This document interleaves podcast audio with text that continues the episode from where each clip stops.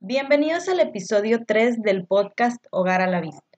Rentar un inmueble es la forma más sencilla de tener un hogar para quien no tiene la capacidad de comprar uno y una forma de generar ingresos extra para quien tiene alguno desocupado. Al rentar una casa, ambos, tanto el dueño de la casa como el posible inquilino, deberán tener claro cuáles serán los términos de la relación contractual y así evitar malas situaciones. Para ahondar más en el tema, platiqué con Rolando Santa Cruz Garza, él es licenciado en Derecho y Ciencias Jurídicas con más de 10 años de experiencia en litigio civil y mercantil, además de director de Soluciones Integrales de Arrendamiento Monterrey, dedicados a apoyar en transacciones de bienes raíces en toda la República Mexicana, con un historial de 2.000 clientes satisfechos. Nos ayudará a saber, entre otras dudas, qué es un contrato de arrendamiento, cuáles son los derechos y obligaciones de los que firman, qué es un fiador, Quédate, estoy segura que esta información te será de mucha utilidad. Hola Rolando, gracias por acompañarnos a resolver nuestras dudas inmobiliarias. Gracias por haberme invitado a, esta entrevista. Espero que el día de hoy aclaremos bastantes dudas para el público que nos está escuchando. Muchas gracias. A ver, vamos a empezar con el tema renta. Dime, ¿qué es un contrato de arrendamiento? Contrato de arrendamiento. Bueno, mira, hay muchas personas que creen que el contrato de arrendamiento simplemente es una hoja que la firman, no la leen y si te vi ni me acuerdo, ¿verdad? Y a veces lo firman mal. El contrato de arrendamiento es un contrato mediante el cual las partes contratantes se van a obligar recíprocamente, una, a conceder el uso o el goce temporal de una cosa y la otra a pagar por ese goce, por ese gozo o ese uso a un precio cierto. Vaya, esto no lo decimos nosotros, está estipulado en el Código Civil, en el artículo 2292. Muy bien. ¿Y qué requisitos debe de tener? Mira, los requisitos mínimos que debe de, llevar un contrato de arrendamiento para que sea bueno, debe estipular lo siguiente. Nombres completos del arrendador y arrendatario deben de ser completos, ¿sí? No cometer errores en los nombres, porque nos hemos encontrado con personas que se llaman María, pero en realidad se llaman Ma, punto Elena, Ma, punto Antonia, etcétera, infinidad de, nombres y muchas personas le dicen María, porque se supone que así le iban a poner, pero en el registro civil antes le habían puesto Ma. Entonces, eh, hay que fijarnos bien en los, en los, en los nombres, eh, como vienen escritos en la identificación oficial, así hay que ponerlos en el contrato de arrendamiento. la descripción detallada del inmueble objeto del contrato es decir, calle, número, colonia, código postal, este, estado, el, país, pues aquí en México, debe de venir detallado. Y detallado me refiero a que si hay una calle que se llama Cortés 107-1 o interior A, B o C, hay que ponerlo. O si es un departamento, este, a lo mejor Corteza 107, este, Torre 3, piso 4, eh, departamento 401. O sea, tiene que venir específicamente el, eh, la descripción detallada. ¿Ok? Los domicilios de las partes para oír y recibir notificaciones. En esto también nos hemos encontrado un poquito de, de, problemita porque hay muchas personas que te rentan un departamento, eh, un, un, local comercial y nada más ponen la dirección del mismo inmueble, no te pone la dirección de la persona donde vive, ¿ok? En un local comercial estamos hablando. Entonces, ¿qué debemos de hacer ahí? Debemos de poner, en efecto, la descripción del inmueble objeto del contrato, más aparte, también para oír y recibir notificaciones, la dirección donde vive el contratante, el que se va, el arrendatario, el que se va a hacer cargo de ese local comercial. Cuando es casa habitación podemos dejar el mismo domicilio, pero cuando es uso comercial o una bodega necesitamos la dirección donde vive el arrendatario. El monto y lugar del pago de la renta también es algo importante que debemos de poner. El monto para saber cuánto es lo que vamos a recibir mensualmente. Lugar y pago de la renta, ¿dónde vamos a recibir eso? Puede ser en una cuenta, este, puede ser, no sé, a lo mejor hay muchas personas que nos dicen, ¿sabes qué? Que me lo paguen a la tarjeta de crédito. Hay muchas personas que lo pagan a la tarjeta de crédito oye, ¿sabes qué? Eh, yo lo voy a ir a recoger al inmueble. Nosotros siempre sugerimos que no vayan a recogerlo al inmueble, que mejor el inquilino vaya a dejártelo a tu propiedad para que tú no arriesgues esa mensualidad. ¿sí? Porque a lo mejor alguien te puede estar viendo, te puede identificar como que, ah, ese señor viene mensualmente a esa casa, ah, sabes que viene a recoger una renta, bolas te saltan. Sí, ya perdiste la renta es mejor que ellos vayan a, tu, domicilio a dejarte la mensualidad. El término del contrato, si no le pones una fecha de término al, contrato, se te hace indefinido y vas a batallar bastante para sacar al, arrendatario. La garantía en su caso, ese es otro punto. Si el inquilino tiene una casa, una garantía que también te puede poner siempre y cuando esté libre de gravamen, bienvenido. El uso para el cual va a ser destinado ese inmueble. Muchas veces nos hemos topado con gente que tiene eh, una casa la pone en renta, pero el uso es para casa habitación exclusivamente. Pero pues el, señor que va a vivir ahí tiene a su mamá y le dice, oye, mijito, yo quiero poner aquí una tiendita y pues ándale, pon la tiendita. Llega al municipio y multa y te clausuran y tienes que pagar la mensualidad y la multa, como quiera, va para el propietario y a él se le va a venir reflejando en, el, en lo que viene siendo el predial.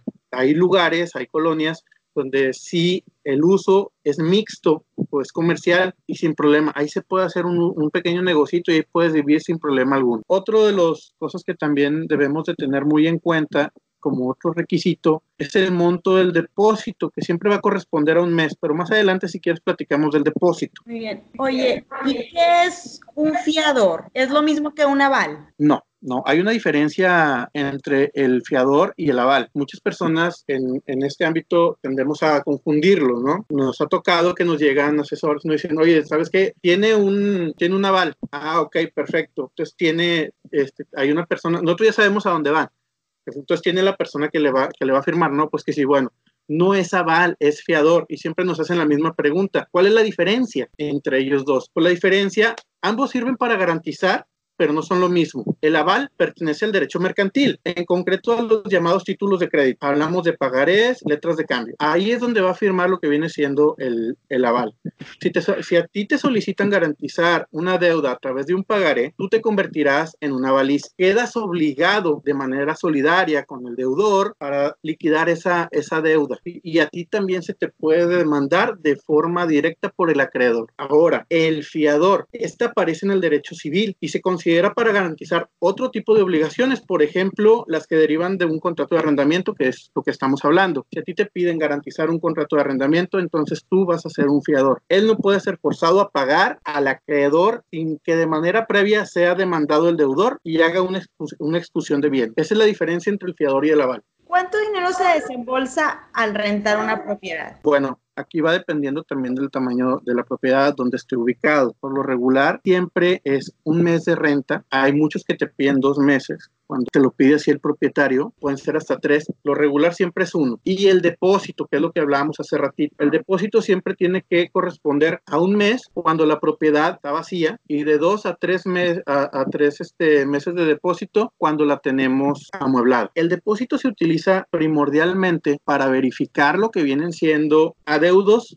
que hayan dejado, no sé, a lo mejor quebraron un vidrio, lo reparan. Si hicieron perforaciones en las paredes y no las taparon y no las pintaron, también ahí se utiliza cogiendo el depósito. Hay muchas personas que te dicen, oye, ¿sabes qué? No te voy a pagar los últimos, el último mes porque tú tienes un mes de depósito, tómamelo a cuenta. Nosotros siempre sugerimos de que no se haga así, ¿sí? Porque ese mes te lo tiene que pagar íntegro, mínimo, y si, y si te dice, oye, ¿sabes qué? Pues sí, sí se lo voy a dar, ok, está bien, no hay ningún problema, solo que te paguen los servicios pero eso ya va a ser tu decisión. Nosotros siempre sugerimos que el depósito se utilice para los perfectos que se hayan quedado en el inmueble y se devuelvan 30 o 60 días posteriores después de la terminación del contrato. Tú bien sabes que Nuevo León ahorita se ha convertido en el hogar de muchos extranjeros. ¿Qué documentos se les debe solicitar si quieren rentar una propiedad? Nos ha tocado acá para este lado de Apodaca que nos dicen es coreano sin problema. ¿Qué le pedimos? Si el coreano ya viene contratado por una empresa, va a ser carta del empleador, el formato FM3, que va a ser la, tarjeta de residencia que le dan, es residencia temporal, esa es la que le vamos a solicitar junto con su pasaporte que esté vigente. Es lo que le vamos a solicitar para poder, para poder extender un contrato de arrendamiento. Si no, va a ser muy difícil de que le puedan rentar. Te vas a encontrar con personas que probablemente sí le puedan rentar a, a, ellos, pero desconocen los problemas que se pueden meter a futuro si el inquilino no te llega a pagar. Sirve una ratificación de contrato. Una ratificación de contrato es aquella a la cual le llevamos ante un notario. El notario como tiene fe pública, él lo que va a hacer es decir, tú eres la persona que está firmando y tú también. A mí me consta, un juez no dudará en la veracidad del notario. Jamás va a dudar, por lo mismo que tiene en fe pública. ¿Para qué sirve? Nos sirve bastante, y más para el arrendador y para el, abogado. Una, si el inmueble lo entregaste vacío y el inquilino metió propios muebles, tú puedes embargárselos. El inquilino no te paga, tú se los puedes embargar. La otra es de que te va a cortar también el tiempo del juicio. Esto nos ayuda a la ratificación del contrato, en que le da fuerza al, al, contrato de arrendamiento en un juicio, puedes embargar y te acorta el tiempo del proceso judicial. Muy bien. Y ya firmado un contrato, ¿cuáles son los derechos y obligaciones del arrendador y del arrendatario? Eso es algo muy bonito, fíjate, los derechos y obligaciones tanto del arrendador y del arrendatario, porque hay muchas personas que los desconocen. Dentro de estos mismos derechos y obligaciones encontramos también lo que vienen siendo los vicios ocultos, quién se hace cargo de ellos. Entonces, ¿cuáles son los derechos y obligaciones el arrendador? Es a entregar la finca arrendada y en buen estado para el uso convenido. Debe de venir en las mejores condiciones que ofrezcan al arrendatario la higiene y seguridad del inmueble. Segundo, a garantizar el uso o goce pacífico de la cosa por el tiempo del contrato. ¿Qué quiere decir? Que ahí no me pueden ir a molestar tus acreedores. Otra, a responder de los daños y prejuicios que sufra el arrendatario por los defectos o vicios ocultos del inmueble, ya sea anteriores o que se den en el mismo contrato. Es decir, si en el inmueble vemos alguna humedad, tú rentaste la casa y ahí vas cuatro meses, y ves alguna humedad, alguna gotera, es importante que la evidencies, ya sea con una fotografía, se la mandes al propietario para que él te ayude a reparar esa fuga, esa gotera, esa humedad, que él te la tiene que ayudar a, a, reparar. A él le corresponde pagar eso. Y así el arrendatario lo rompe, pues ya le corresponde a él, ¿no? Y así él por accidente rompe un vidrio o, por decir, daña una tubería, a él ya le corresponde. Ahora, esos son los derechos y obligaciones del arrendador. Ahora, del arrendatario, el inquilino, ¿cuáles son los derechos y obligaciones? Una, a satisfacer la renta en forma y tiempo convenidos. Es decir, el día de pago es el día primero de cada mes, el día primero tienes que pagar. A responder de los prejuicios que el inmueble arrendado sufra por culpa o negligencia de él, de sus familiares, sirvientes o subarrendatarios cuando subarrienden y que le den autorización o invitados. Y eso también se hace extensivo también a los vecinos. Si si el, inquilino tiene una fiestecita y resulta que ya ves que nunca falta el, el, amigo que se le pasan un poquito las copas y hizo un desmán ahí al lado, afectó a un vecino, al inquilino le toca pagar. A servirse del inmueble arrendado solamente para el uso convenido y conforme a la naturaleza y destino de ella. Volvemos aquí a lo que viene siendo el, el uso del inmueble. Yo lo rento para casa habitación, nada más para casa habitación. Lo rento para el, el uso de suelo es para uso es uso mixto, ok, perfecto. Puedo tener ahí mi negocio y puedo tener ahí mi casa. A eso se refiere. Esto tampoco nosotros lo decimos. Eso lo dice el artículo 2306 y 2312 del Código Civil del Estado de Nuevo León. Entonces, eso, esos son los derechos y obligaciones tanto del arrendador como del arrendatario. Oye, Rolando, otra situación muy común entre los clientes es que dicen no tener fiador. ¿Qué se sugiere o tú qué sugieres en estos casos? Ahí te va mi comercial. A nosotros, por lo regular, nos especializamos en este tipo de, situaciones. Cuando tenemos una persona que viene de otro estado o personas de aquí de, del mismo estado que no quieren molestar a familiares, amistades, porque es muy difícil de que les, les apoyen como fiador, siempre se les sugiere una garantía jurídica. Esa garantía la va a pagar el arrendatario, pero le va a beneficiar al, al propietario, dependiendo del caso, ¿sí? Eso, y me refiero al pago. ¿Por qué le va a beneficiar siempre al propietario? Porque tú le estás, tú le estás pagando un, eh, los honorarios del, del, abogado, el arrendador, yo como arrendatario se los pago él para que tú me puedas entregar la, en arrendamiento tu inmueble. Así él no va a tener ningún problema y esa es la buena fe que yo también voy a mostrar en que no te voy a quedar mal. Simplemente, ¿quién te paga su propio juicio en contra? Nadie. Nadie, exactamente. Entonces, con eso demostramos nuestra buena fe. Sí, para eso sirven, que vienen siendo las garantías jurídicas que existen a nivel nacional, que con nosotros también las pueden, las ¿Y cuándo aplica su uso? El uso de la garantía siempre te va a ayudar, pueden ayudar en, en cualquier momento del, del, del tiempo de vida del contrato. Muchas veces hay personas que no tienen una garantía y ellos mismos tienen que estar haciendo una cobranza extrajudicial para que le pague el inquilino. Entonces, con una garantía, nosotros vamos a apoyar en la cobranza extrajudicial. Esa es una. El contrato, si lo tenías anteriormente sin una garantía, el inquilino se puede hacer más confiado en los pagos de las mensualidades. Pero ya cuando contratas una garantía ya se convierte en, un inquilino más cuidadoso, va a pensarle dos veces en quedar mal. ¿Por qué? Porque saben que ay, ellos tienen un abogado el cual me va a venir a lo mejor a cobrar o a lo mejor me va a venir a echar en caso de que yo no pague. Entonces, en eso, eso es uno de los principales puntos que te ayuda.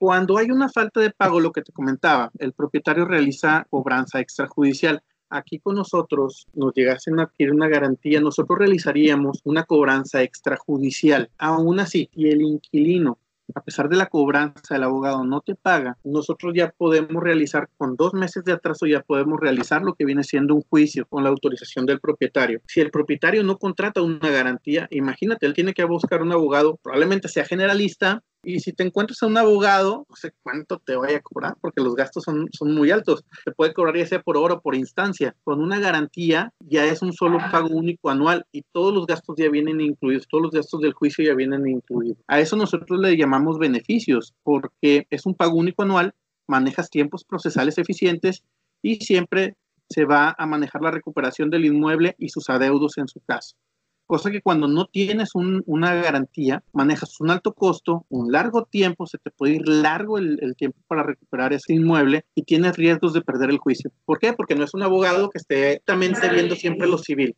¿Y una fianza y garantía jurídica es lo mismo? No, hay una diferencia entre la garantía jurídica y lo que viene siendo una, una fianza. Una fianza, en primer lugar, te la da una fianzadora, una aseguradora nos hemos encontrado con que las fianzas para casa habitación es muy difícil que te las den. ¿Por qué? Te piden un fiador con un inmueble, que ese inmueble no esté grabado. También aparte te piden a veces que tengan que depositar, no sé, un año de depósito. O sea, es carísimo. Todo está sujeto a ver si apruebas para ser una persona que te puedan entregar una fianza. Entonces, no es lo mismo la fianza. La fianza en su momento, pues quedaban mal y ellos mismos pagaban la mensualidad y ellos también emitían, se, encargaban de realizar los juicios, pero les salía muy caro a la, a la aseguradora. La garantía únicamente va a irse sobre un objetivo, la recuperación del inmueble arrendado, y te va a apoyar para tratar de recuperar las mensualidades caídas. Entonces, esa es la gran diferencia que hay entre las dos. La, la afianzadora a la fianza y los despachos, y hay muchos despachos jurídicos que te manejan una garantía legal para que puedas arrendar un inmueble. Claro. Oye, Rolando, ¿y quién paga tus servicios? Bueno, mira, aquí va a ser dependiendo de quién cumpla o quién no los requisitos. Por decir, si el arrendatario no tiene un fiador, al arrendatario o inquilino, a él le cae esa carga de pagar esa, esa garantía. Hay muchas personas que dicen, oye, ¿sabes qué? Yo ya tengo el inquilino, ya tengo al fiador también, pero yo como propietario quiero protegerme, yo la pago. Esa ya es decisión del, del propietario si, si, la quiere adquirir o no. Ok, ¿y algunos tips extras que tú nos puedas compartir antes de firmar un contrato o antes de poner mi casa en renta? Leer siempre bien el contrato, pedir siempre garantías. Un buen contrato actualizado y efectivo siempre te va a ayudar. Hay que cuidar siempre las cláusulas de penalización y de extinción de dominio. Investigar al inquilino o al fiador. Ahí eso es importantísimo, siempre investigarlo. Hay muchas personas que nos dicen, oye, si yo le hice una investigación al inquilino, ya lo investigué con sus referencias, las referencias a veces de poco te ayudan. Siempre solicitamos que hagan es una consulta de antecedentes legales para saber qué hay detrás de él. ¿Y qué es eso? Consultas legales. ¿Tú qué revisas? Cuando nosotros verificamos una consulta de antecedentes legales, siempre verificamos no tenga delitos penales, que no tenga juicios anteriores, eh, ya sea con, el, con un anterior arrendador, un juicio de arrendamiento, porque si tiene cualquiera de esas dos, no te va a ayudar. Imagínate, le estás rentando a, un, a una persona que salió del penal, a lo mejor por un delito de narcotráfico o a lo mejor por un, asesinato, muy difícil, o sea, de poderle dar esa confianza. O a lo mejor viene una persona y sabes que esta persona tiene un, un juicio de arrendamiento de, de, hace uno o dos años, es muy reciente, entonces así se la ha estado yendo queda mal con uno, queda mal con otro y mejor me voy, te abandono la casa. Entonces, no te conviene, no te conviene tener ese tipo de personas. Para eso siempre existen las consultas de antecedentes legales. Hay otras personas que te dicen, oye, ¿sabes qué? Yo quiero revisar el buro de crédito. Perfecto, revisan el buro de crédito y a lo mejor pueden tener un buro impecable, pero le mandas a hacer una consulta de antecedentes y pues bien, bien, bien mal ahí. Entonces, tampoco, o viceversa, ¿no? Podemos tener un mal historial crediticio, pero no tenemos, o sea, tenemos un buen, una buena consulta de antecedentes legales, no tiene ni una manchita, no está manchado. Hay muchas personas que cuidan mucho su patrimonio y dejan a un lado a lo mejor las tarjetas, que está mal, porque si si debes, tienes que pagarlo, ¿no? Por eso te dio esa confianza. Pero hay muchas personas que así nos ha tocado también que hagan eso. ¿Ese tipo de investigaciones las haces también extranjeros? Sí, también. Pueden realizar a los extranjeros. De hecho, nosotros tenemos una plataforma en la cual realizamos ese tipo de consultas y nos han salido también personas que tienen problemas, ya sea en Sudamérica, ya sea en Estados Unidos, en Europa. Sí existe ese tipo de, de consultas a nivel internacional. ¿sí? Entonces, ese es otro tip que también te ayuda antes de firmar, hacer una consulta de antecedentes legales. Si quieres también hacer una consulta de buro de crédito también, no hay ningún problema. Entonces, investigar siempre al inquilino o al fiador, siempre pedir fiador. La garantía legal no sustituye al fiador y viceversa. Entonces, ya dijimos que lo que es la, la, garantía legal y la fianza, que no es lo mismo. Otro tip, no aceptar grandes cantidades de dinero en efectivo y mucho menos en dólares,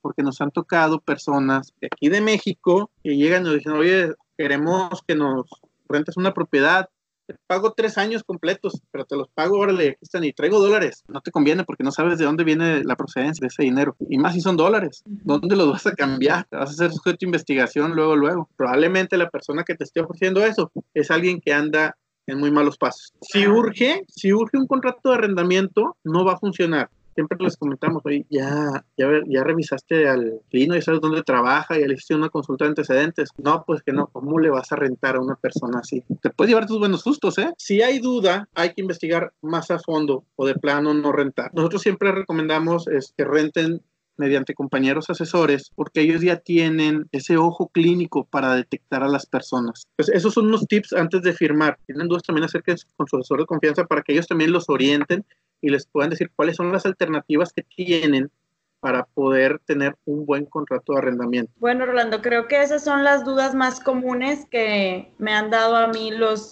clientes. ¿Tienes algo que agregar? Estamos a sus órdenes en Guayana Holandesa 215 en la colonia Vista Hermosa. Es nuestro despacho jurídico Soluciones Integrales de Arrendamiento Monterrey. Pueden encontrar ya sea los titulares que somos el licenciado Ernesto Sosa Rieta y un servidor, el licenciado Rolando Santa Cruz Garza, ¿sí? desde las 9 de la mañana hasta las 7, 8 de la noche. Podemos dejar nuestros teléfonos contigo, 811-034-3224, para que se puedan poner en contacto con nosotros. Visite nuestra página de Facebook, que la tenemos Soluciones Integrales de Arrendamiento. Muy concreto, muy claras tus respuestas y ojalá sigamos en contacto. Ok, no, me dio un gusto que nos invitaras, estamos a tus órdenes, a las órdenes de personas que nos escuchan, ya saben, este, cualquier duda, no duden en contactar. Gracias, bonita tarde. Igualmente, bonita tarde.